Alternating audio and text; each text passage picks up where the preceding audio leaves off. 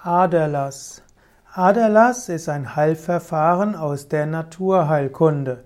Aderlass findet man in verschiedenen Medizinsystemen, zum Beispiel auch in der indischen Ayurveda, auch wenn heute selten der Aderlass in Indien und im Ayurveda noch praktiziert wird. Aderlass wurde auch schon bei Hippokrates erwähnt. Heute gibt es drei Formen von Aderlass.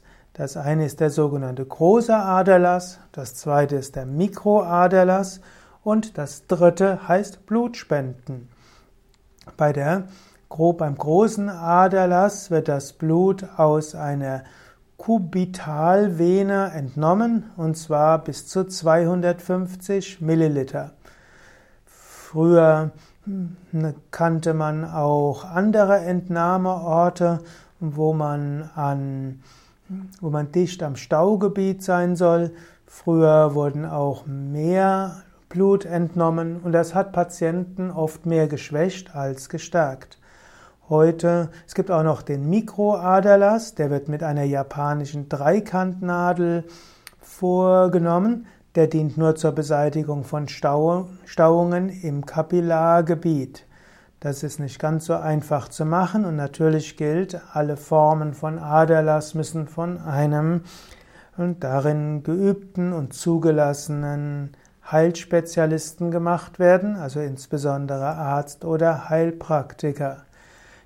Heute weiß man, dass Aderlass insbesondere hilf vorbeugend sind für Bluthochdruck, auch bei Lungenembolie und auch bei Stauungszuständen, kann auch sogar senkend für Hypertonie, also Bluthochdruck sein. Man weiß bis heute nicht warum, aber die blutdrucksenkende Wirkung von regelmäßigen Aderlässen ist vielfach nachgewiesen und auch bei drohenden Lungenödem kann Aderlass hilfreich sein.